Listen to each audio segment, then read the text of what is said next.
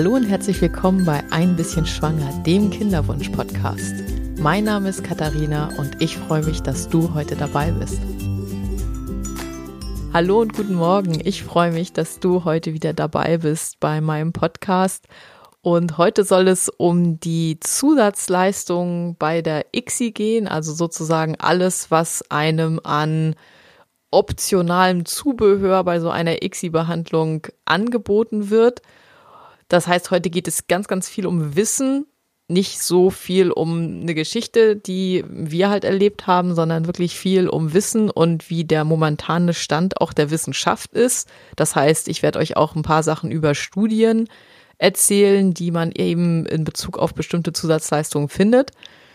Ein paar Sachen möchte ich vorher noch erwähnen, ebenso aus meiner eigenen Erfahrung. Und zwar war das bei uns damals so. Ich habe ja vor der ersten ICSI schon versucht, viel zu recherchieren und auch viel rauszufinden. Und mir ging das, was die Zusatzleistung angeht, so, dass unsere Kinderwunschklinik da aus irgendeinem komischen Grund relativ wenig Infos zu auf ihrer Homepage hatte. Das heißt, ich habe mich dann halt bei anderen Kliniken informiert, welche verschiedenen Zusatzleistungen gibt es überhaupt bei der ICSI-Behandlung und musste dann immer bei meiner Ärztin nachfragen, macht ihr das denn? Und ja, nach dem Preis habe ich da gar nicht unbedingt gefragt. Ähm, die Infos zu Preisen haben wir dann auch erst wirklich direkt vor der ICSI bekommen, wo man dann sozusagen die ganzen Unterlagen unterschreiben musste. Da gab es dann eben auch mal so eine Preisliste, was denn genau möglich wäre und was das kostet ich weiß nicht, so eine Info hätte ich mir ehrlich gesagt vorher schon gewünscht. Das heißt, nach dem ersten Gespräch, wo klar war, dass wir eine ICSI brauchen, hätte ich es eigentlich normal gefunden, dass man von der Klinik eine vernünftige Information darüber bekommt, welche Leistungen werden angeboten und was kostet das Ganze. Okay, war jetzt bei uns nicht der Fall. Ich hoffe, dass das bei dir anders ist und dass du vielleicht von deiner Klinik auch richtig ausführliche äh, Infos bekommen hast oder bekommst. Aber äh, ja, vielleicht sagt dir das, was ich heute hier so erzähle, dann trotzdem was oder du bist noch gar nicht so weit und willst dich erstmal einfach nur informieren, was es denn überhaupt gibt.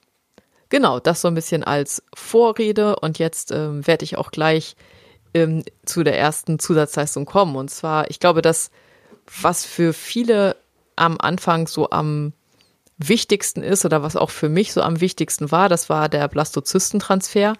Das habe ich ja in meiner letzten Episode schon so ein bisschen angerissen, warum und ähm, wieso mir das damals wichtig war. Okay, bei uns ist das ja leider ein bisschen schief gelaufen, weil wir hatten erstens gar keine längere Kultur. Das heißt, meine Ärztin hat das ja damals nicht gemacht. Und ähm, auch in nachfolgenden Behandlungen muss ich wirklich sagen, ich weiß nicht, mit Blastozysten haben wir irgendwie kein Glück gehabt. Unsere Embryonen waren an Tag fünf immer irgendwie nicht so richtig super gut entwickelt und insofern kann ich jetzt nicht unbedingt sagen, dass das jetzt für mich das richtige Mittel war, aber ich sehe oder, oder kenne auch viele Menschen, bei denen das wirklich total super war und die wirklich an Tag fünf ganz tolle Embryonen haben und das heißt, das kann wirklich gut klappen. Und genauso nochmal so ein bisschen zu den Basics. Also es ist eben so, dass man beim Blastozystentransfer darauf abzielt, dass eben sich nur wenige Eizellen überhaupt bis zum Stadium der Blastozyste entwickeln. Das heißt, das ist dieser, dieser, dieses Stadium an Tag 5, 6 wird oft geschrieben. Also eigentlich ist es der Tag 5 nach der Punktion. Und da sich eben nur 40 Prozent der Eizellen zu diesem Blastozysten entwickeln, macht es eben Sinn, bis zum Tag 5 zu warten, weil eben die anderen Eizellen ja auch, wenn man sie vorher schon transferiert hätte, im Körper der Mutter dann gestorben wären oder sich nicht äh, weiterentwickelt hätten.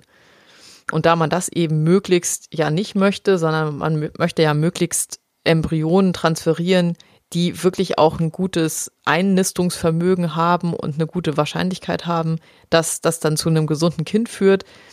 Genau deswegen macht es eben eigentlich grundsätzlich schon mal Sinn, eben erst an Tag 5 die, ähm, den Transfer durchzuführen. Mm.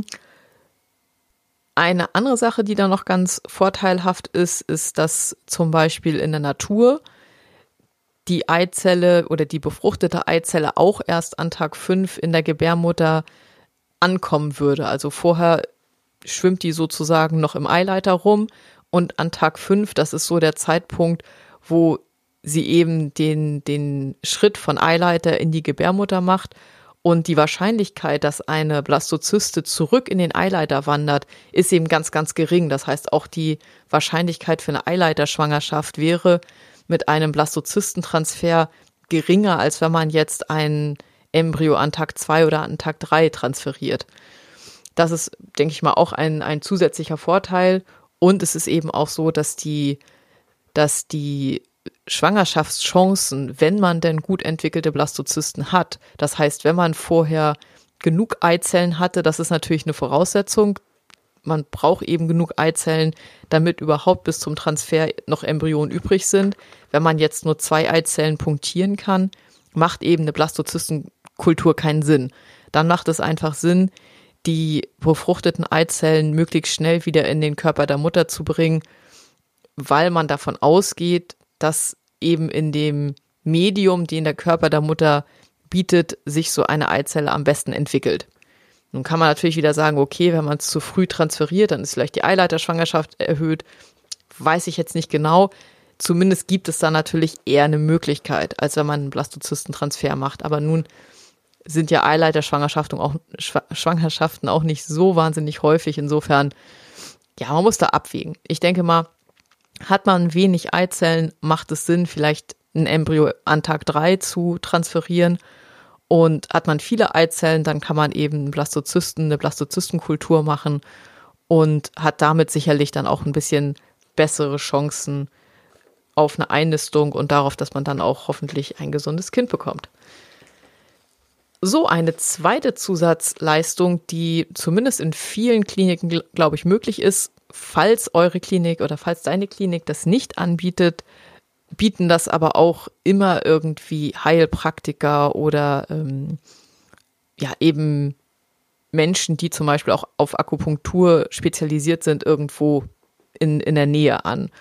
Ich war auch eine Zeit lang, ähm, also es geht um, um Akupunktur und zwar um Akupunktur direkt nach dem Transfer und drei Tage später. Und ich habe eine Zeit lang, oder bei unserem allerletzten Versuch habe ich auch, äh, bin ich auch äh, auf, oder habe ich auch so ein bisschen auf Akupunktur vertraut, habe damit aber schon weit im Voraus angefangen. Also das war dann wirklich so eine längere Geschichte, weil wir dann ja auch schon ziemlich lange dabei waren.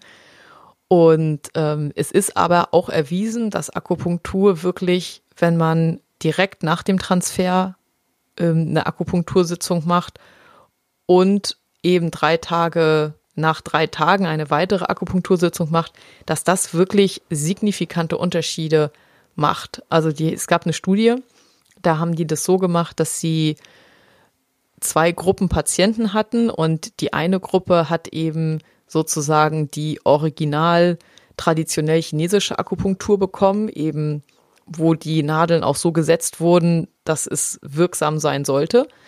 Und die andere Gruppe hat auch Akupunktur bekommen, aber eben keine professionelle Akupunktur, also sozusagen nur Akupunktur, ähm, damit die denken, dass sie auch Akupunktur kriegen.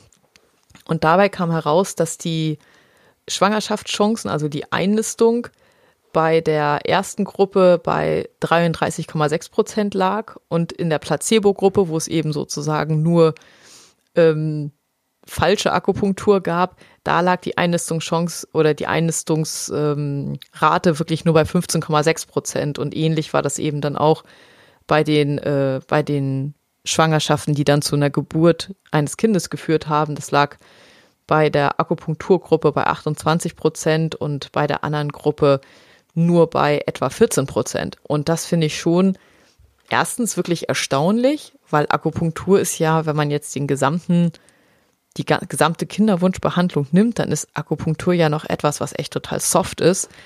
Und wenn man überlegt, dass das so einen großen Einfluss haben kann, dann muss man echt sagen, dass das eine total super Sache ist. Ich habe das auch einmal bei unserer ersten ICSI habe ich das auch gemacht, aber ich muss zugeben, es war irgendwie, ja, vielleicht, vielleicht war da auch da war ja, ist ja ganz, ganz viel schief gelaufen und ich glaube, das war auch einfach dann, da war zu viel anderes, was nicht gestimmt hat und ähm, wir haben es dann eben auch nur das eine Mal probiert und ähm, hat eben zumindest für uns damals nicht geholfen. Die Akupunktur, die ich später gemacht habe, also das war ja dann über einen langen Zeitraum, das denke ich schon, dass es auf jeden Fall einen Einfluss hatte. Also das hat man teilweise eben auch wirklich am Körper gemerkt. Das heißt, wenn eure Klinik das anbietet oder wenn ihr irgendwie jemanden in eurem Umfeld kennt, der eben das machen kann, also irgendein Heilpraktiker oder ähnliches, dann ist das sicherlich eine Sache, die nicht die Welt kostet und die wirklich einen Unterschied machen kann. Okay, dann kommen wir zur dritten Zusatzleistung und zwar ist das das endometriale Scratching. Habe ich damals auch hier und da mal gelesen. Ich muss zugeben, probiert habe ich es nie. Ich fand es immer ein kleines bisschen sonderbar. Und trotzdem, wenn man es liest, ist es eben vom Ablauf her so, dass ähm, ein Katheter über den Muttermund in die Gebärmutter eingeführt wird und dann mit diesem Katheter werden dann sozusagen leichte Verletzungen ähm, in der Gebärmutterschleimhaut erzeugt.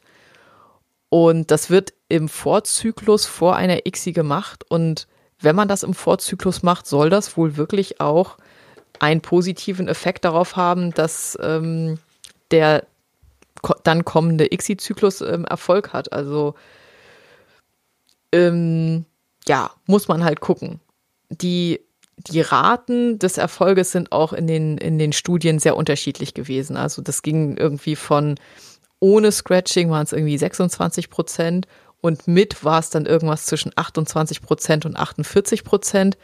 Da muss man natürlich sagen, hm, okay, 28 Prozent, will man sich das dann antun, wenn es nur zwei Prozent mehr sind, 48 Prozent macht natürlich echt einen Unterschied.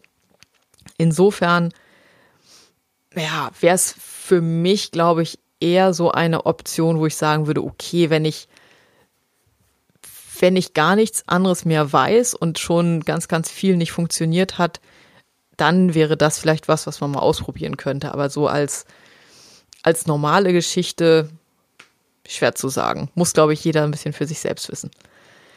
Ja, die vierte Zusatzleistung, ähm, die ich mir angeschaut habe, das ist die Pixie oder die physiologische ICSI. Das ist wirklich eine ganz interessante Sache. Und zwar bei der physiologischen ICSI ist es so, dass die Spermien mit Hilfe eines Hyaluron-Bindungstestes ausgesucht werden. Das heißt, dieses, die Spermien werden sozusagen direkt, ähm, direkt nachdem sie erzeugt wurden oder, oder sozusagen ausge, ausgeschieden wurden, ähm, werden die in ein Hyaluron-Medium gegeben. Und ähm, wenn die Spermien reif sind, dann haben die bestimmte Rezeptoren am, am Kopf, dass sie Hyaluron binden können. Und anhand dieser Bindungseigenschaften kann man dann eben erkennen, ob es sich um reife Spermien oder um unreife Spermien handelt. Und der Reifegrad der Spermien ist eben für die Befruchtung ganz, ganz wichtig. Und soweit ich das weiß, ich kann mich nicht mehr wirklich daran erinnern, was das bei uns damals gekostet hat, aber es war wirklich nicht viel, weil im Endeffekt wird ja nichts Großartiges gemacht, sondern es wird einfach nur, das Ejakulat wird eben in diese Flüssigkeit, in dieses Medium gebracht und dann wird eben daraus werden dann eben die Spermien selektiert. Also das ist keine wahnsinnig komplizierte Sache und dieses Medium kostet eben auch nicht die Welt. Also bei uns war das damals nicht teuer. Also es war irgendwas, ich glaube um die 100 Euro oder so. Ich weiß allerdings nicht, vielleicht wenn irgendjemand, ähm, irgendjemand, der hier zuhört, aktuelle Zahlen hat, was das kostet, dann würde ich mich wirklich total über einen Kommentar freuen. Ähm, es ist auf jeden Fall nicht wahnsinnig teuer und es macht auf jeden Fall echt einen Unterschied, denn ähm, bei der Studie, die ich da gefunden habe, war das eben so, dass es mit Pixie befruchtete Eizellen wirklich ähm, genau, sie haben sich da angeguckt, welche Qualität dann die daraus resultierenden Embryonen hatten. Und bei Pixie waren eben die, die diese höchste Qualitätsstandard für, für Embryonen, da waren das 35,2 äh, Prozent. Und mit der ganz normalen ICSI-Technik, wo eben nur mit dem Mikroskop geguckt wird und ähm, dann ausgewählt wird, waren es nur 22,3 Prozent. Und ja, die Qualität der Embryonen hat halt schon auf jeden Fall auch einen, auch einen hohen Einfluss. Das habe ich auch gemerkt, ähm, so bei meinen Versuchen, dass da, wo die Qualität halt wirklich nicht gut war, war hat es halt auch wirklich meistens dann nicht geklappt. Ja, gibt es dazu noch was anderes zu sagen? Nee. Also es ist auf jeden Fall so, dass die Zahlen, ihr könnt da auch gerne nochmal auf dem Blog gucken, ähm, da habe ich das alles nochmal, da habe ich auch die Studien jeweils hinterlegt, dass ihr euch die auch anscha anschauen könnt. Und ähm, da habe ich es eben nochmal ein bisschen, bisschen eher ausformuliert. Ja, die fünfte Zusatzleistung, mit der ich mich beschäftigt habe, das ist die IMSI. Das ist ähm, sozusagen eine ICSI-Behandlung, wo mit einem speziellen Mikroskop, was eine ganz besonders hohe Auflösung hat, das liegt so bei 9000-facher Auflösung, die Spermien selektiert werden. Ich glaube, das heißt äh, intrazytoplasmatische morphologische Spermieninjektion oder morphologisch selektierte Spermieninjektion. Ein echter, wieder mal ein echter Zungenbrecher. Ähm, bei der IMSI ist es so, dass ich damals irgendwie gedacht hatte, Mensch, das macht ja irgendwie total Sinn. Die schauen sich eben wirklich ganz, ganz genau das Spermium an und schauen dann, ob der, ob das Spermium Beschädigung im Kopfbereich hat. Also man, die, es gibt halt teilweise so Einschlüsse oder so, so Kuhlen im Kopf der Spermien, das nennt sich Vakuolen. Und man ist eine Zeit lang eben davon ausgegangen, dass diese Vakuolen im Kopf der Spermien dazu führen, dass irgendwie oder ein Zeichen dafür sind, dass das genetische Material dieser Spermien auch schlecht ist. Nun hat es einige Studien gegeben, ähm, die versucht haben, eben die Wirksamkeit der IMSI zu beweisen. Im Gegensatz zum normalen ICSI-Verfahren, da wird bei 400-facher Vergrößerung das Spermien, Spermium ausgesucht da kann man die, man sieht die da, da, eben auch gut. Also man sieht schon, ob die jetzt irgendwie zwei Schwänze und zwei Köpfe haben. Also man kann schon erkennen, sieht das Spermium grundsätzlich okay aus, aber man kann sich eben nicht direkt den Kopf angucken und ob da irgendwelche Unregelmäßigkeiten äh, vorliegen. Und bei den Studien, die ich so gefunden habe, ist es wirklich so, natürlich gibt es auch Studien, die sagen, ja, das ist irgendwie, das ist wirksam, aber es gibt doch mehr Studien, wo wirklich keine Wirksamkeit gefunden wurde. Und es gibt da sehr viele kritische Stimmen, die sagen, ja, der, der Aufwand und insbesondere die Kosten, denn das, was ich so gelesen habe, sind die Kosten im vierstelligen Bereich. Ja, das ist schon für so eine Zusatzleistung dann wirklich ziemlich extrem. Und wenn dann noch nicht mal wirklich klar ist, dass das auch einen Effekt hat, dann muss ich sagen, also wir haben es auch nie gemacht ich denke mal, dass es da deutlich mehr Sinn macht, zum Beispiel eine Pixie zu machen und diese, diesen Hyaluron-Bindungstest zu nutzen, als die IMSI-Methode, die eben ja im Endeffekt wahnsinnig viel kostet und der Nutzen ist zumindest strittig. Dann habe ich noch als, ähm, als nächste, die nächsten beiden Zusatzleistungen sind jeweils so Medien, also sozusagen Flüssigkeiten, die ähm, während der ja, sozusagen während der ICSI benutzt werden. Das erste nennt sich em Embryo Glue, also sozusagen ein Embryonkleber. Das ist eine, eine Flüssigkeit, die äh, wieder Hyaluron enthält und die, genau, Hyaluron und rekombinantes Albumin. Und diese beiden Stoffe sollen so wirken, dass der Embryo das wird sozusagen direkt vor dem Transfer benutzt. Das heißt, die Embryonen werden in dieses Medium gegeben und dann zusammen mit dem Medium in die Gebärmutter transferiert. Und es wird eben gesagt, oder das, da gibt es auch Studien zu, dass das auch wirklich wohl funktioniert, dass durch dieses Medium der Embryo bessere Chancen hat, eben sich an der Gebärmutterhaut, äh, also mit der an der Gebärmutterschleimhaut sich sozusagen zu befestigen oder die, die, die Einnistung für den Embryo leichter gemacht wird, wenn der eben dieses, dieses Medium um sich rum hat und ähm, das dann eben auch zu, äh, zu höheren Schwangerschaftsraten führt. Da habe ich auch eine Studie gefunden und das sind wirklich auch signifikante Unterschiede. Also das ist bei den Implantationsraten, also sozusagen der Einnistung, ist das zwischen, äh, ist, ist das mit Embryo-Glue bei 30,4 Prozent und ohne bei 18,8. Und die Schwangerschaftsraten äh, waren bei 48,8 Prozent statt 34,2. Also es ist schon, ist schon echt ein ziemlich großer Unterschied. Bei diesen Medien oder überhaupt bei diesen Flüssigkeitsgeschichten finde ich, dass die von den Kosten her, zumindest war das bei uns damals so, nicht wahnsinnig hoch waren. Also es war immer jetzt, man ist ja teilweise äh, in der Kinderwunschbehandlung wirklich ganz extreme äh, Kostensätze gewohnt. Wir haben irgendwann auch mal eine PKD gemacht, also ähm, da wird sozusagen geschaut, ob die Embryonen okay sind. Und da waren wir wirklich kostentechnisch bei mehreren tausend Euro. Das heißt, wenn man dann für so ein Medium irgendwie irgendwas um die 100 Euro zahlt, dann ähm, ist das, denke ich mal, wirklich okay und machbar. Und wenn es denn die Wahrscheinlichkeit, dass man dann wirklich äh, schwanger wird, erhöht, dann kann man das sicherlich nutzen.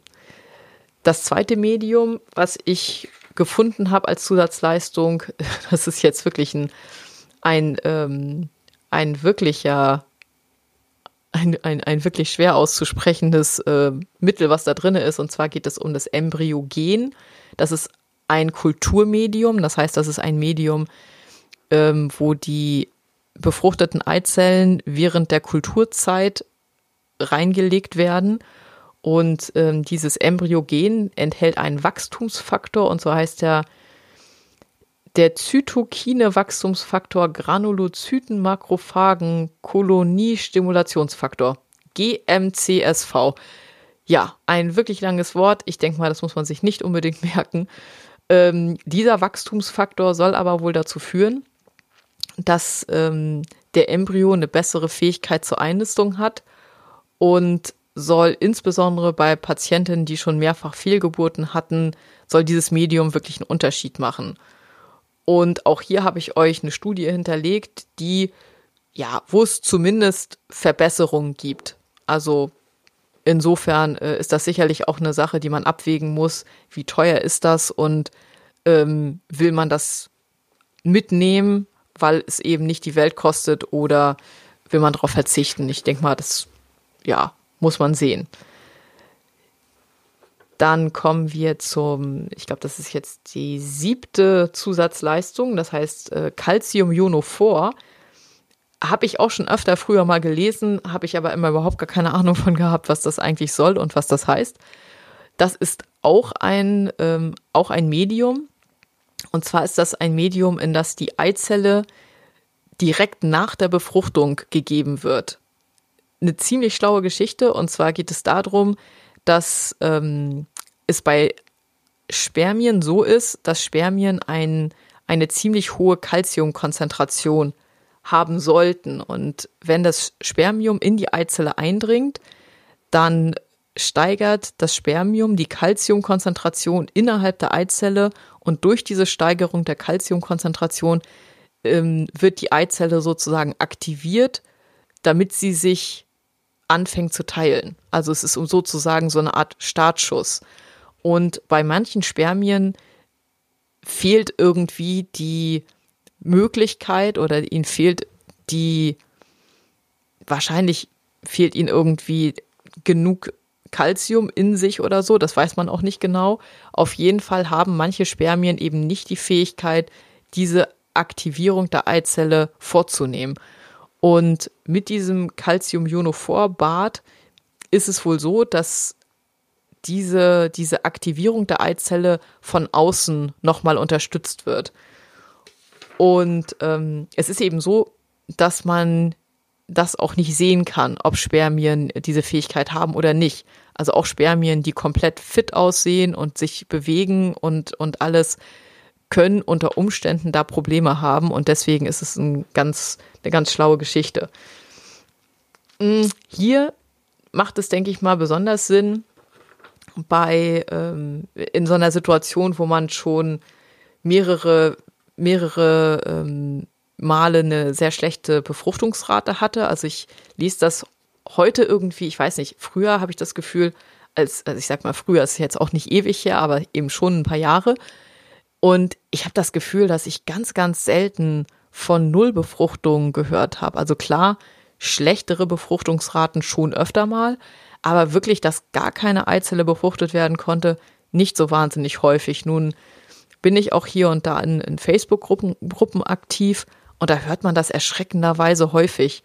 Und ich habe jetzt eben mal aktuelle Zahlen gefunden und das ist wirklich nicht wahnsinnig wenig, denn ähm, bei etwa vier Prozent der ICSI-Zyklen gibt es wirklich eine Nullbefruchtung, wo sich keine der Eizellen befruchten lässt. Und wenn man sich überlegt, wie anstrengend das alles ist und äh, diese ganze, auch der zeitliche Faktor, wenn man dann die Punktion hinter sich hat und dann wird keine der Eizellen befruchtet, dann ist das wirklich ein, richtiger, richtiger Schlag. Also es ist wirklich etwas, was, was echt schlimm ist. Und vier Prozent, da gibt es eben null Befruchtung und bei weiteren vier Prozent äh, liegt die Befruchtungsrate unter 20 Prozent, was ja auch wirklich, wirklich wenig ist.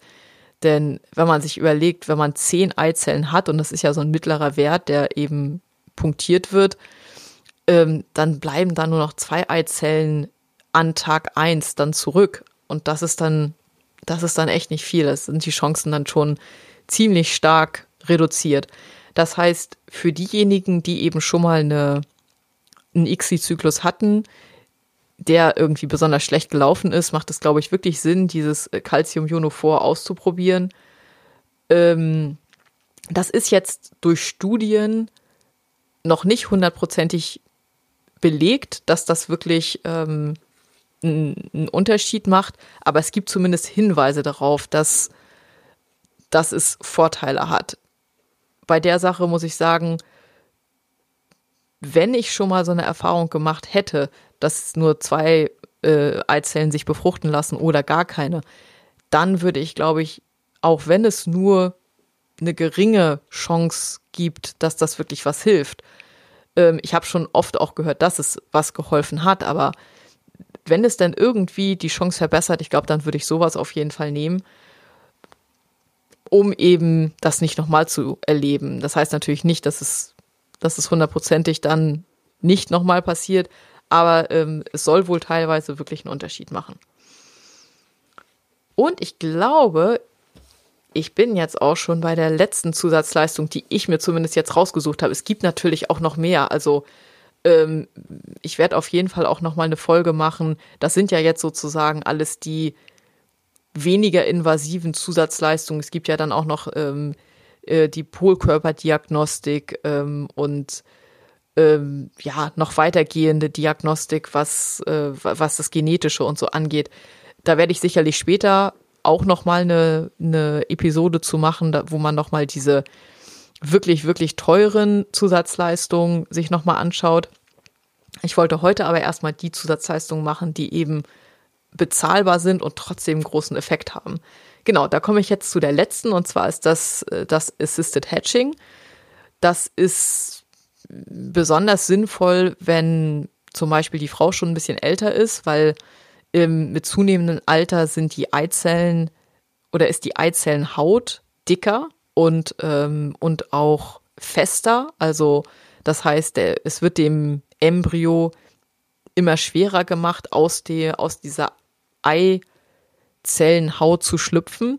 Und da bietet dieses äh, Assisted Hatching eben eine Lösung. Und zwar wird da mit einem Laser so eine Art Sollbruchstelle in die Eizelle geschnitten. Also es wird halt so ein kleines Stück der Eizellhülle dünner gemacht.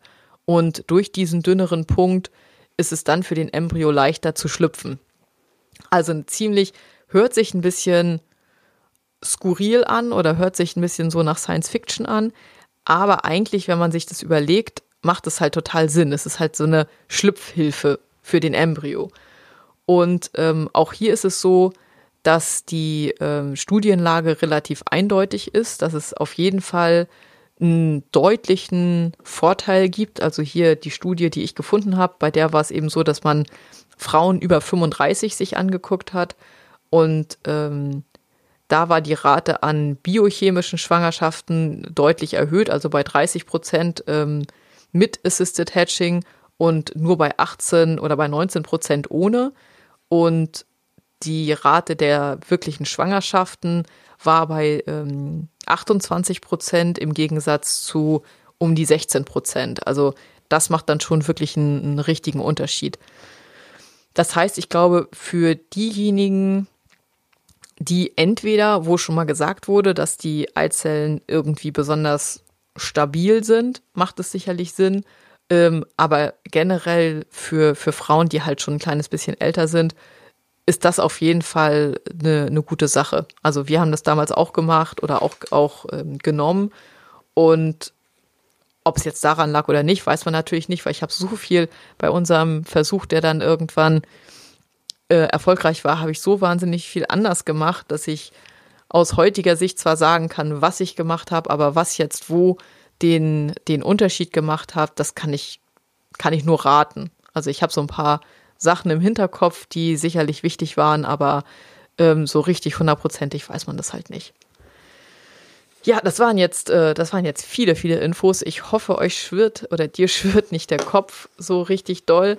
Ähm, und ich hoffe natürlich wie immer, dass da Infos dabei waren, die irgendwo vielleicht einen wichtigen Punkt getroffen haben oder die dir weiterhelfen können, dass jetzt die Behandlung, in die du einsteigst oder die du planst, dass du da einfach besser drauf vorbereitet bist.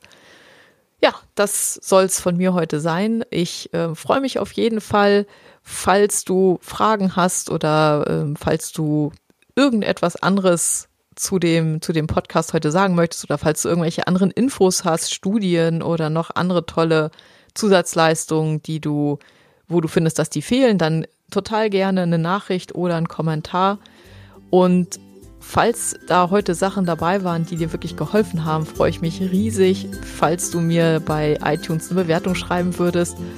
Und ähm, ja, ich freue mich auf jeden Fall auf die, auf die nächsten Episoden und äh, wünsche dir einen wundervollen Tag, alles Gute und viel Erfolg bei deiner Kinderwunschbehandlung. Deine Katharina.